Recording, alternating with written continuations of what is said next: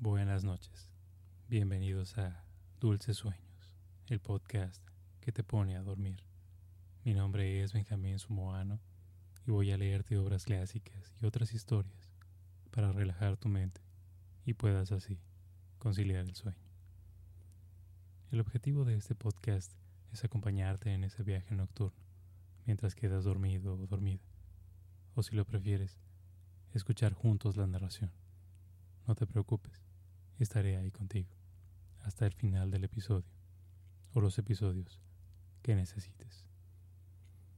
Espero que este podcast pueda ser un lugar seguro para tu mente, que te aleje de las preocupaciones y te permita descansar, porque todos merecemos tener una buena noche de sueño.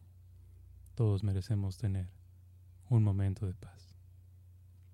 Recuerda que para no perderte ninguno de los episodios, Puedes seguir este podcast en Spotify, Apple Podcast, Google Podcast o en tu aplicación preferida.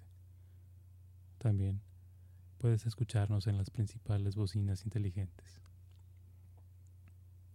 Y si conoces a alguien que podría beneficiarse de escuchar este programa o crees que podría gustarle, compártelo con él o ella. No solo nos ayudará a llegar a más personas y hacer crecer esta comunidad, sino que podrás regalarle una buena noche de sueño o el disfrutar de una buena historia. Esta noche te voy a leer el libro de Ivanhoe del autor escocés Walter Scott, una novela histórica que fue de las primeras en su género en ser publicadas y que fue todo un bestseller en los años de 1800. Y ahora, acomoda tu almohada. Nota lo bien que se siente estar en tu cama, a punto de dormir. Cierra tus ojos y déjame leer. Para ti.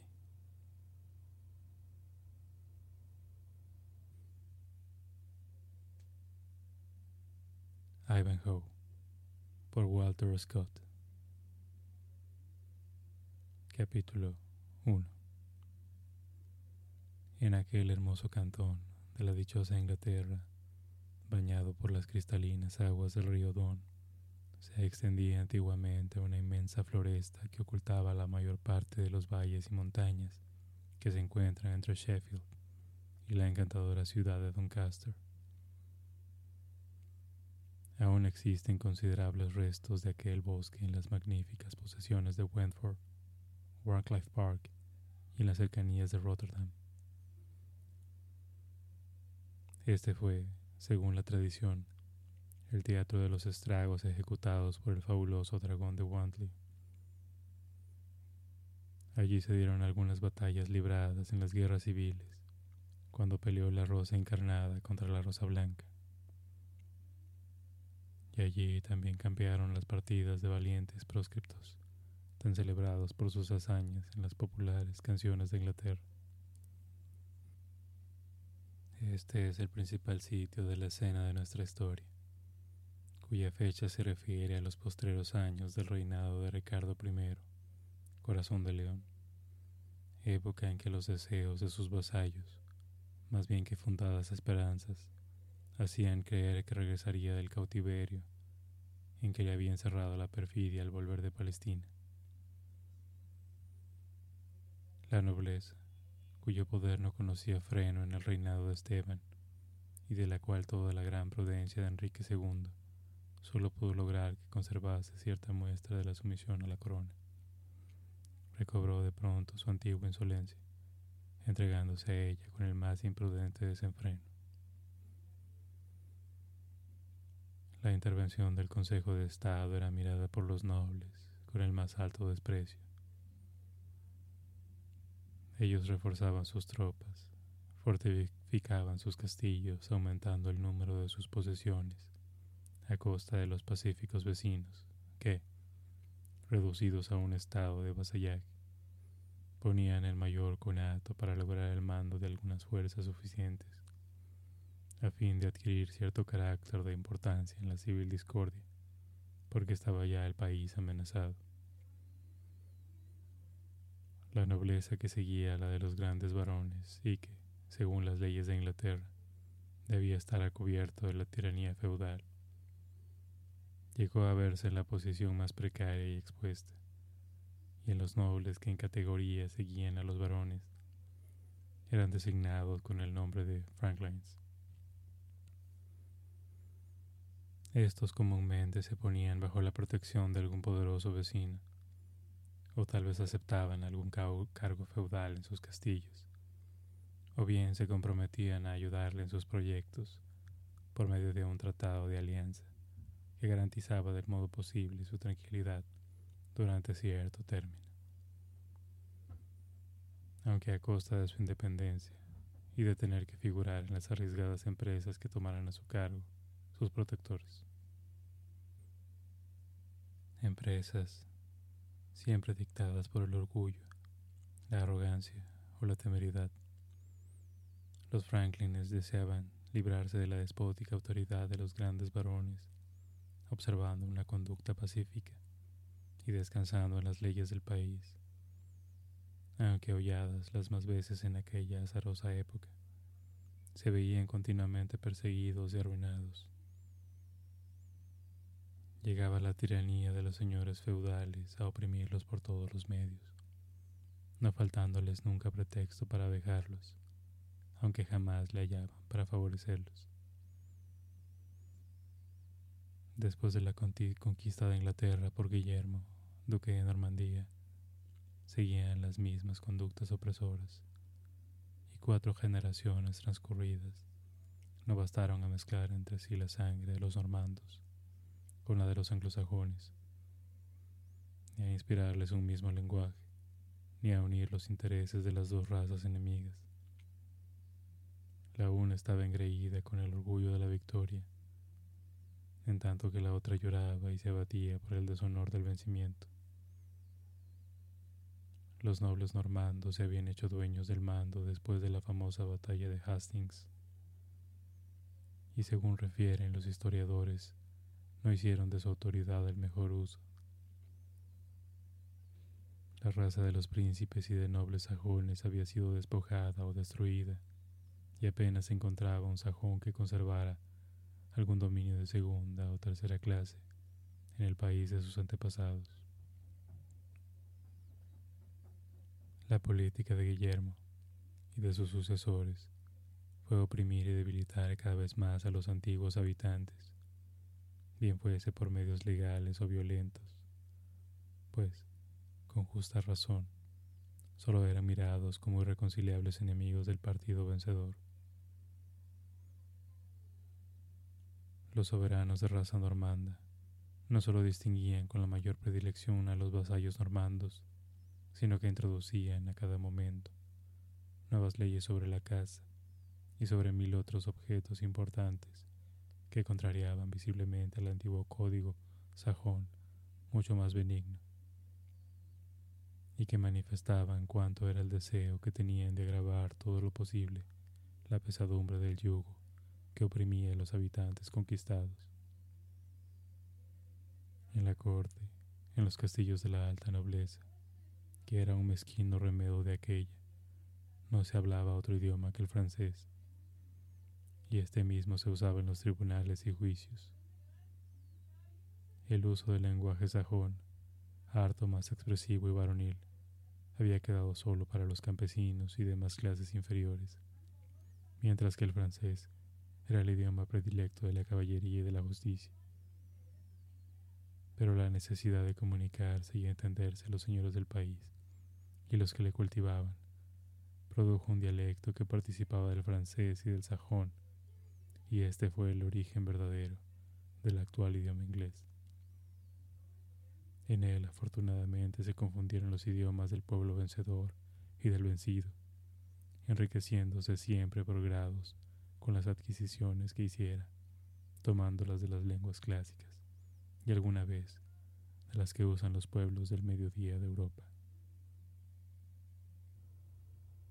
Esta era exactamente la situación del Estado en la época de que vamos hablando.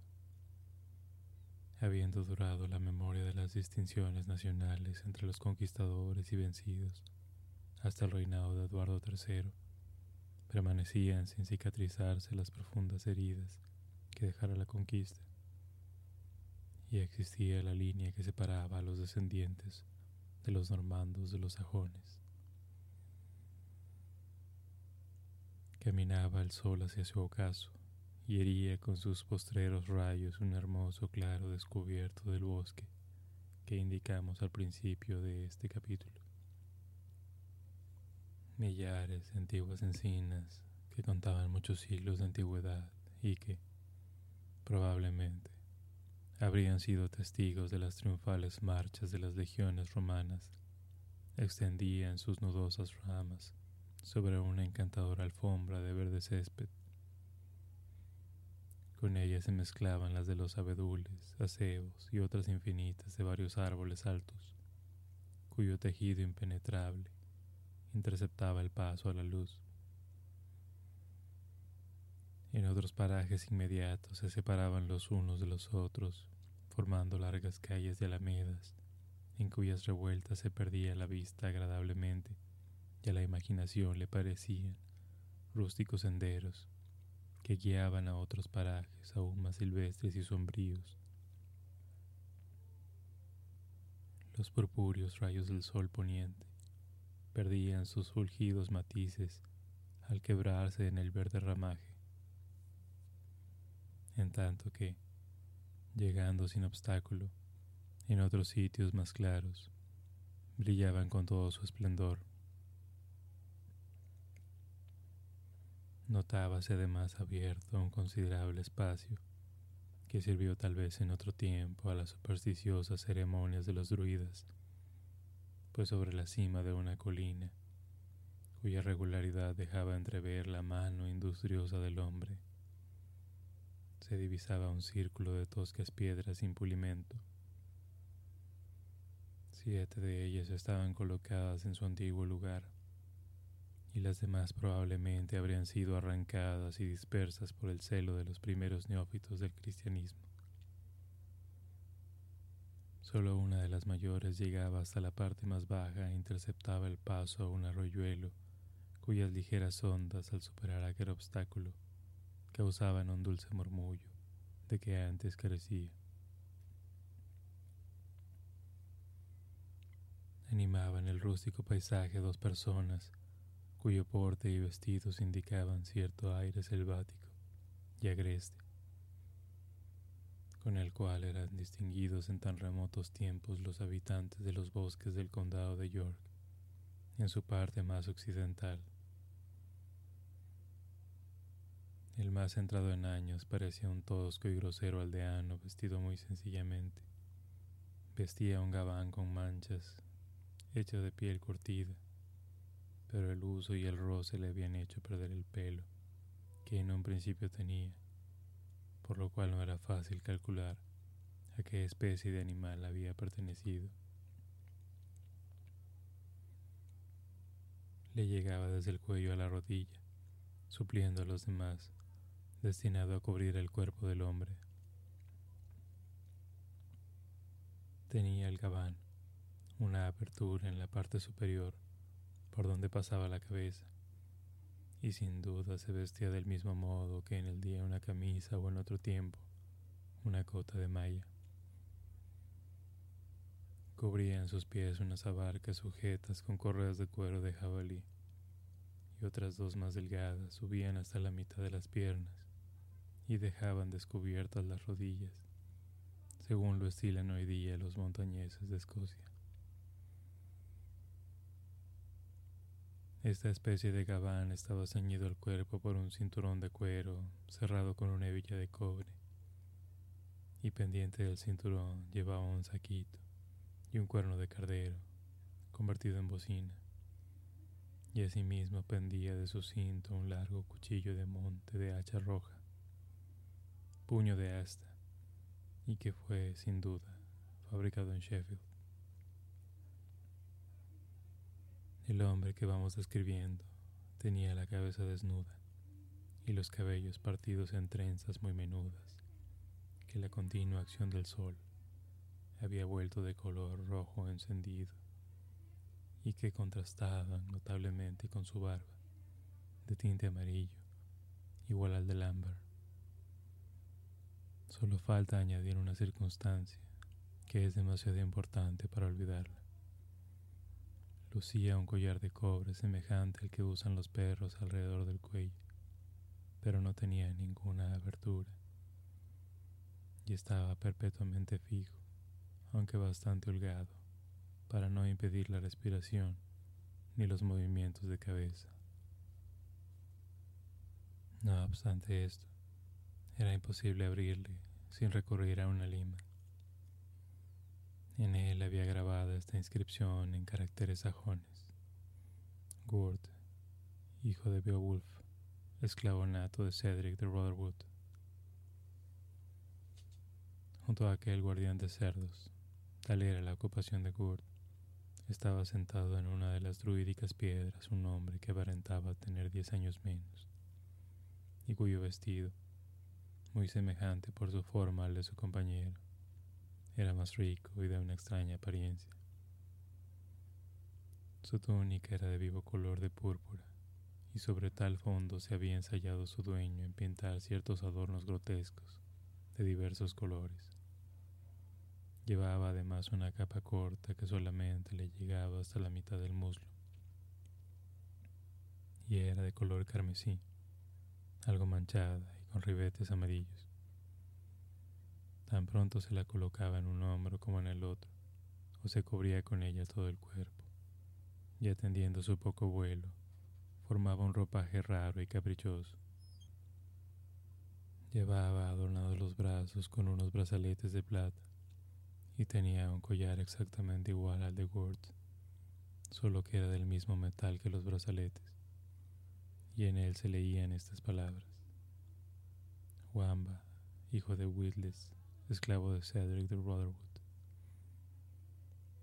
Sus sandalias eran semejantes a las de Gort, pero en vez de llevar, como éste, las piernas cubiertas con correas entrelazadas, llevaba una polaina encarnada y otra amarilla. En la cabeza tenía una caperuza llena de cascabeles, como los que se ponen a los alcoholes en el cuello, de modo que cada movimiento que hacía sonaban los cascabeles y él nunca estaba un minuto en una misma postura. La parte inferior de la caperuza estaba guarnecida de una ancha correa cortada en pico, que formaba una especie de corona. Su traje, su fisonomía, que denotaba tanta malicia como atolondramiento, hacían ver que Wamba era uno de aquellos clowns o bufones domésticos que los grandes señores mantenían a su lado para pasar con menos fastidio las horas en que precisamente tenían que habitar sus palacios. De la cintura de Wamba pendía un saquito igual al de Gord, pero no llevaba bocina ni cuchillo de monte, por el inminente peligro de confiar armas a un hombre de tal especie. Así es que en vez del cuchillo llevaba un sable de madera parecido al que usan los arlequines en sus juegos y pantomimas. El aspecto del primer siervo de Cedric era muy diverso de la fisonomía del segundo. La frente de Gurt denotaba estar abatida a fuerza de disgustos. Llevaba la cabeza baja, representando la indiferencia de un hombre apático, a no ser por el fuego que centellaba en sus ojos al levantarlos, que indicaba demasiado cuánto sentía la pesadumbre del yugo que le oprimía y que alentaba un vehemente deseo de sacudirle. La fisonomía de Wamba anunciaba solamente una vaga curiosidad, una necesidad de cambiar de postura continuamente y su completa satisfacción por el puesto que ocupaba y por la costumbre de que se hallaba revestido. Hablaban ambos en anglosajón, lenguaje que, como ya hemos indicado, solo usaban las clases inferiores a excepción de los soldados normandos y las personas destinadas al servicio de la nobleza feudal. La maldición de San Witholdo caiga sobre esta desdichada piara, dijo Gord, después de haber sonado infinitas veces la bocina para reunir los dispersos cochinos que solo contestaban a esta señal con sonidos igualmente melodiosos. Pero a pesar de haber oído los llamamientos de su guardián, no por eso dejaron el suntuoso banquete que les ofrecían los fabucos y bellotas, con que se cebaban, y un lodazal en que se revolcaban deliciosamente. Sí, la maldición de San Witholdo caiga sobre ellos y sobre mí, si algún lobo de dos pies no me atrapa aparte de la piedra esta tarde. Consiento en perder el nombre que tengo. Por aquí, Fangs, por aquí, gritaba un perro grande, mestizo de mastín y lebrel, que corría como para ayudar a su amo, a fin de reunir el insubordinado rebaño. Pero entonces, o por mal enseñado, o porque no llegase a comprender las señales de su amo, y se dejara llevar de un ciego furor, acosaba en distintas direcciones a los cerdos, y aumentaba el desorden en lugar de remediarle. El diablo te haga saltar los dientes, continuó Gort, y que el padre del mal confunda al guardabosque que arranca a nuestros perros sus arpas delanteras, dejándoles inhábiles para hacer su deber. Wamba, vamos, levántate y ven a ayudarme. Pasa por detrás de la montaña, toma la delantera a mi ganado, y entonces podremos llevarle delante, como corderillos. De veras, respondió Wamba, sin mudar de posición. He consultado a mis piernas acerca de tan delicado asunto, y una y otra son de parecer que no debo exponer mis pomposos vestidos al riesgo de mancharse en ese lodazal, pues eso sería un acto de deslealtad contra mi soberana persona y real guardarropa. Te aconsejo, Gurt, que llames nuevamente a Fangs y que abandones la piedra a su destino, porque, sea que ella caiga en manos de una partida de soldados, de una bandada de contrabandistas o de una caravana de peregrinos, los animales confiados a tu custodia estarán mañana convertidos en normandos, y esta circunstancia será indudablemente un consuelo para ti. Convertidos mis cerdos en normandos, Explícame ese enigma, porque no tengo bastante sutil el entendimiento, ni tranquila la cabeza para adivinar misterios. ¿Qué nombre das a estos animales que gruñen y andan en cuatro pies? El de cerdos, loco, el de cerdos, y no hay loco que no diga otro tanto. Cerdo es palabra sajona, más cuando el cerdo está degollado chamuscado, hecho cuartos y colgado de un gancho como un traidor. ¿Cómo le llamas en sajón? Tocino. Estoy encantado, y no hay loco que no diga lo mismo que tú, como tú indicaste hablando de la palabra cerdo. Pero como los normandos denominan tocino a estos animalitos, muertos o vivos, y los sajones solo los llaman así cuando están muertos, se vuelven normandos en el momento en que se dan prisa a degollarlos para servir en los palacios en los festines de los nobles. ¿Qué piensas de esto, amigo Kurt? Que es la pura verdad, tal como ha pasado por tu cabeza de loco. Sí, es una triste verdad. Por Sandustán, que esto es ya insufrible. Apenas nos queda otra cosa que el aire que respiramos y creo que si los normandos nos dejan respirar, es con el solo objeto de que sintamos la insoportable carga con que abruman nuestra humillada espalda. Los manjares más delicados y ricos son para sus mesas. Para ellos son los recreos y goces, al paso que nuestra valiente juventud es reclutada para servir en sus ejércitos y en un país lejano, en el cual deja el esqueleto de modo que apenas encuentra una persona que pueda y quiera defender al desgraciado sajón. Bendiga Dios a nuestro amo Cedric. Él ha sostenido siempre su rango como un verdadero sajón. Mas Reginaldo, frente de buey, va a llegar a este país de un día a otro. y era ver que Cedric se ha tomado tantas fatigas bien inútilmente. Por aquí, por aquí. Bien, Fangs, bien. Has hecho perfectamente tu deber. Al fin se halla toda la piedra reunida. Gord, es preciso que me tengas por un verdadero loco, pues de otro modo no te atreverías a meter la cabeza en la boca del león. Si yo dijese a Reginaldo, frente de Wey, o a Felipe de Malvoisin, una sola palabra de las que acaban de pronunciar tus labios, te evitaría el cuidado de conducir al pasto tu piara, porque te colocaría en pendiente de la más alta rama de una encina, para que en ti escarmentasen los que se atreven a hablar mal de tan ilustres potentados. Perro, serás capaz de hacerme traición después de haberme puesto tú mismo en el caso de hablar en contra mía. Hacerte traición. No, esa acción sería de un hombre cuerdo, y un loco no sabe hacer tan buenos servicios. Pero, ¿qué cabalgata es la que viene hacia nosotros? Empezaba a sentirse a lo lejos el ruido que ocasionan las pisadas de varias caballerías reunidas. Yo no me cuido de eso contestó Gord, que veía reunida su piara y que con el auxilio de su favorito Fangs la hacía entrar en una de las hermosas alamedas que ya hemos descrito. Quiero ver quiénes son esos caballeros. Puede que vengan del país de las brujas a traernos algún mensaje del rey Oberón. Mala fiebre te consume.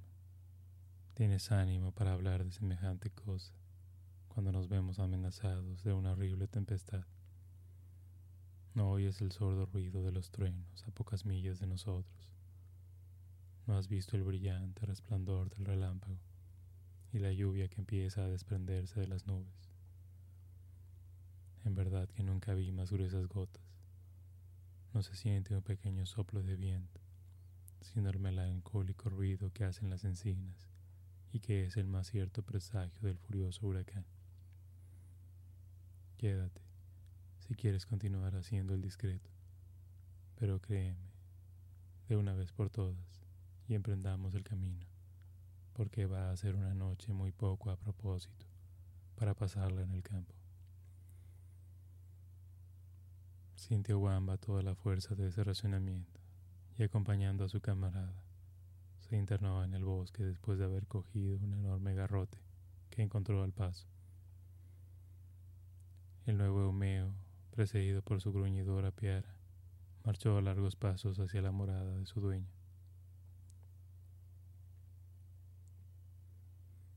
Capítulo 2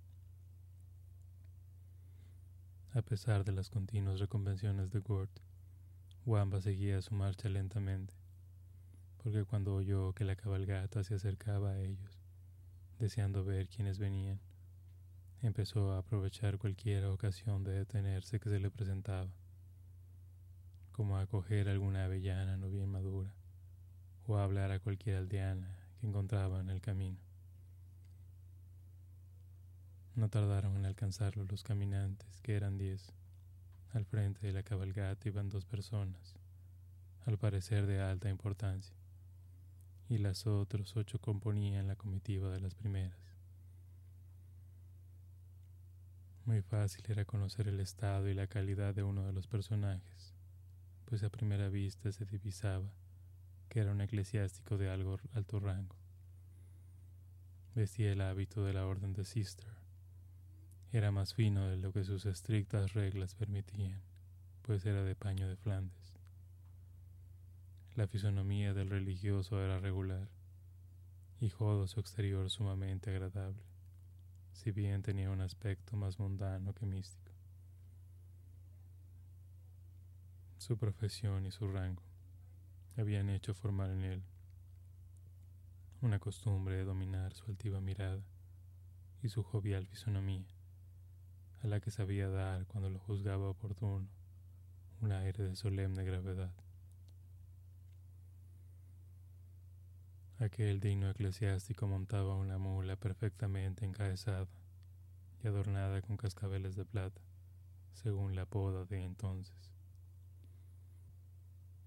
No iba en la silla, con el descuido de un religioso, ni con la gallardía de un caballero adiestrado. Parecía también que había adoptado aquella cabalgadura vulgar por más comodidad para el camino, porque un lego conducía a poca distancia por la brida un hermoso potro andaluz que los chalanes hacían llegar, no sin muchos riesgos hasta allí, venderlos a un gran precio a las personas de distinción. Iba el potro cubierto con un parámetro que llegaba a la tierra, y en él estaban bordeados diferentes emblemas religiosos. Otro conducía una mula cargada, con efectos de su superior, y otros dos monjes de la misma orden seguían a retaguardia. El otro personaje que acompañaba al eclesiástico tendría unos 40 años de edad y era flaco, alto, muy vigoroso y de formas atléticas, pero los trabajos y riesgos que debían de haber sufrido y dominado le habían reducido a tal extremo de flaqueza exterior que solo aparentaba tener los huesos, los nervios y la piel. Llevaba en la cabeza un gorro de grana forrado en pieles, de manera que nada impedía que se le viese completamente el rostro, capaz de imponer respeto y aún temor. Sus facciones muy pronunciadas estaban enteramente atesadas a consecuencia de haber resistido mil veces el sol de los trópicos. Se le hubiera creído exento de pasiones si las gruesas venas de su frente y la velocidad con que convulsivamente movía la menor emoción el labio superior, cubierto de un negro y espeso bigote. No hubieran revelado cuán fácil era suscitar en su corazón el impetuoso huracán de la ira. Sus ojos negros, que arrojaban miradas penetrantes, indicaban cuán grande era su deseo de encontrar obstáculos para tener el gusto de dominarlos, y una profunda cicatriz unida a la visca dirección de la mirada, daba a su cara un aspecto duro y feroz. Vestía una larga capa de grana y sobre el hombro derecho llevaba una cruz de paño blanco de forma particular. Debajo se veía una cota de malla con sus mangas y manoplas tejidas con mucho arte y que se prestaban con tal flexibilidad a todos los movimientos que parecía de fina seda. Aquella armadura y unas planchas de metal que llevaban los muslos a manera de las escamas de un reptil completaban sus armas defensivas. En un punto a ofensivas, solo llevaba un largo puñal pendiente de la cintura. Montaba un potro y no una mula, como su compañero, con el fin, sin duda, de reservar su excelente caballo de batalla, que conducía un escudero de la rienda, enjaezado como en un día de combate, pues llevaba un frontal de acero que remataba en punta. De un lado de la silla pendiente, un hacha de armas ricamente embutida, y del otro un yelmo adornado con vistosas plumas, y una larga espada propia de la época. Uno de sus escuderos llevaba la lanza de su dueño con una banderola encarnada, y en ella la blanca cruz, igual a la de la capa, y otro conducía un escudo triangular cubierto con un tapete que impedía ver la divisa del caballero. A estos escuderos seguían otros dos, cuyo color bronceado, blanco turbante y vestidos orientales hacían conocer que habían visto la primera luz en el Asia. En fin, el porte y las maneras del caballero y de su comitiva tenían alguna cosa de extraordinario. El vestido de los escuderos era suntuoso y llevaba collares y brazaletes de plata, con unos círculos del mismo metal que tenía en torno de las piernas estas en lo demás iban descubiertas desde el tobillo hasta la pantorrilla, como también lo estaban los brazos hasta el codo. Eran sus vestidos de seda, cuya riqueza revelaba la de su amo y hacía claro contraste con la sencillez del traje de aquel. Pendían de su cintura unos sables muy corvos, con empuñadura de oro, sostenidos en ricos talíes, bordados del mismo metal, y un par de puñales turcos de delicado trabajo. Sobre el arzón de la silla se veían dos manojos de venablos muy acerados por la punta, cuya longitud sería de cuatro pies, arma terrible de que hacían frecuente uso los sarracenos, que hoy en día sirve en el oriente para el marcial ejercicio conocido con el nombre de Yarit. Los corceles en que cabalgaban los escuderos parecían tan extranjeros como los jinetes, pues eran del mismo país y por consiguiente de origen árabe. Su cuerpo fino y hermosa estampa, sus largas y pobladas crines, sus rápidos y desembarazados movimientos, formaban un hermoso contraste con los poderosos caballeros, cuya raza se conocía en Flandes y Normandía para el servicio de los hombres de armas, en una época en que el corcel y el caballero iban cubiertos desde el pie a la cabeza con una pesada armadura de acero de manera que aquellos caballos de lado de los orientales parecían el cuerpo y la sombra.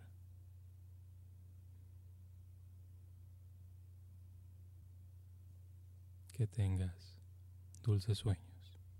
Buenas noches.